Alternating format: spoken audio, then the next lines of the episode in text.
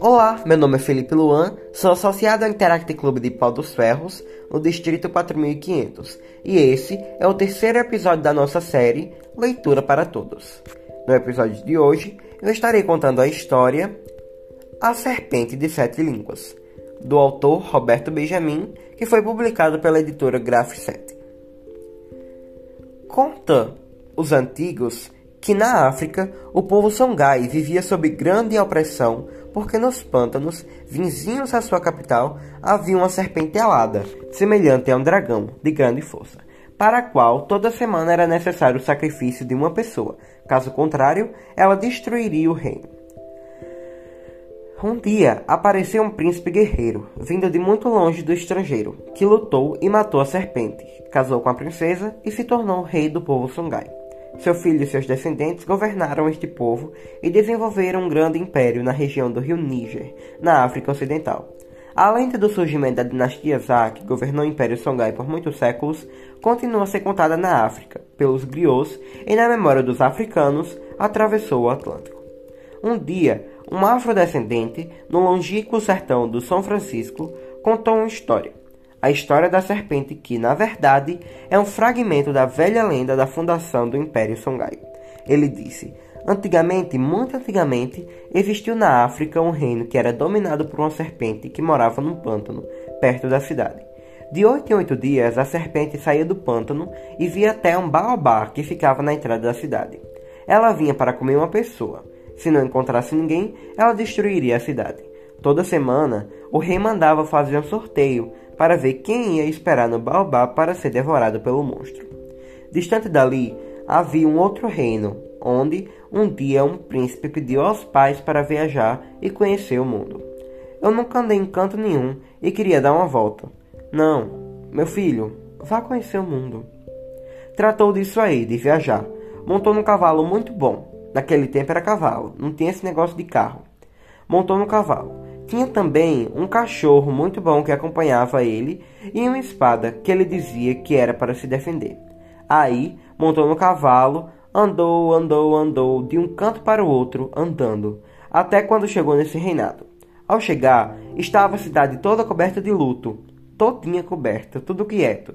Ele se encostou por ali e se arranchou na casa de uma velhinha na entrada da rua e perguntou: minha velhinha, o que, é que significa essa cidade toda coberta de luto? Tudo em silêncio, que ninguém escuta uma conversa de jeito nenhum, nem trânsito, tudo, tudo parado. Aí ela disse: Meu senhor, é que esta cidade tem uma serpente que de oito em oito dias vem. Ela vem e sai um sorteado para a pessoa ir para onde ela está, para essa serpente comer. Então, hoje sai o sorteado da filha do rei. É a palavra do rei que quem quer que seja que matasse essa serpente se casava com a princesa, a filha do rei. Ele ficou por ali, com um pouco mais, saiu na rua andando para aqui para colar, disfarçando e vendo a todo mundo com um choro de sentimento. A princesa, filha do rei, nesse dia fora sorteada. Andando por ali, se informou sobre o lugar para onde a princesa seria levada para servir de alimento para a serpente, que costumava chegar ao local às 8 horas da noite. Foi, chegou lá. Foi bater no lugar e viu a moça bem pronta debaixo do baobá, bem trajada, nos trajes mesmo de princesa. Ela ia morrer e estava lá sentada, esperando a serpente chegar. Ele voltou à casa da velhinha. Chegou lá, pegou o cavalo, selou, botou a espada na cinta e saiu acompanhado do cachorro. Quando chegou, sete horas da noite, ele chegou no ponto onde a princesa estava. Quando ela o avistou, disse: Meu senhor, que é que a senhora veio fazer aqui? Olhe, vá embora. Eu devo ficar sozinha, porque tenho de cumprir a minha sina, a minha triste sorte. Eu saí sorteado e vou servir de alimento para essa fera que a cada oito dias ela vem cobiçar o sorteado. Vem comer o sorteado. E hoje fui sorteada.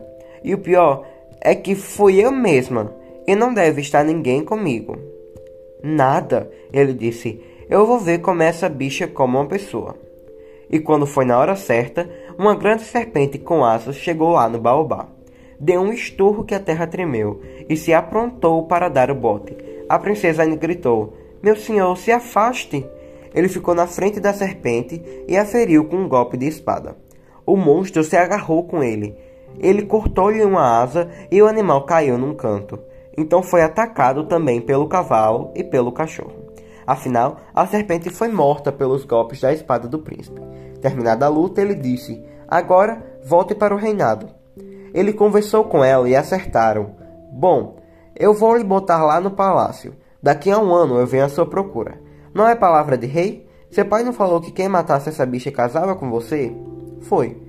Ele disse: Pois daqui a um ano eu venho.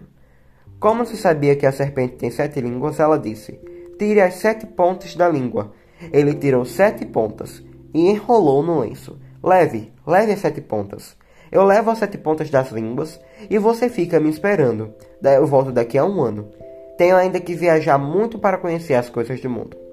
Ele a botou na anca do cavalinho e tocou lá para o palácio, onde a deixou, e foi embora com seu cachorro, o seu cavalo e a sua espada.